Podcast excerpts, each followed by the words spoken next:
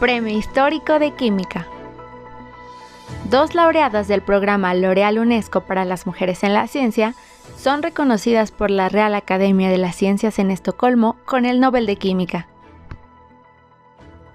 Las profesoras Emmanuel Carpentier y Jennifer Doudna recibieron hoy el Premio Nobel de Química por el desarrollo de un método revolucionario de edición del genoma. Las dos investigadoras han desarrollado un mecanismo conocido como tijeras moleculares, capaz de modificar genes humanos.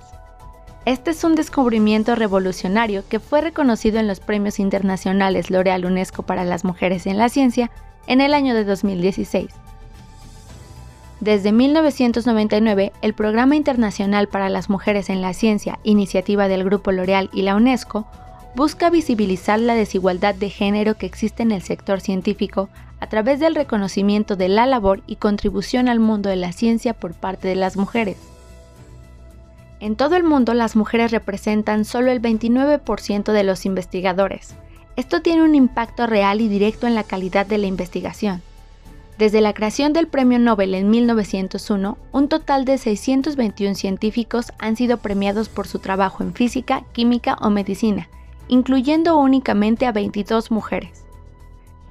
El premio Nobel otorgado hoy a Emmanuel Carpentier y Jennifer Doudna eleva a 5 el número de laureadas de los premios internacionales L'Oreal UNESCO para las mujeres y en la ciencia que han recibido esta distinción, después de Christine Nosley, Ada Jonat y Elizabeth Blackburn. Fundación L'Oreal, quienes administran el premio L'Oreal UNESCO, da la bienvenida a esta decisión histórica y presenta sus más sinceras felicitaciones a las profesoras Emmanuel Carpentier y Jennifer Doudna.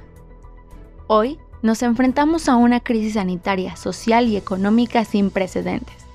Más que nunca el mundo necesita la ciencia y la ciencia necesita a las mujeres, concluyó Alexandra Palt, vicepresidenta ejecutiva de Fundación L'Oreal.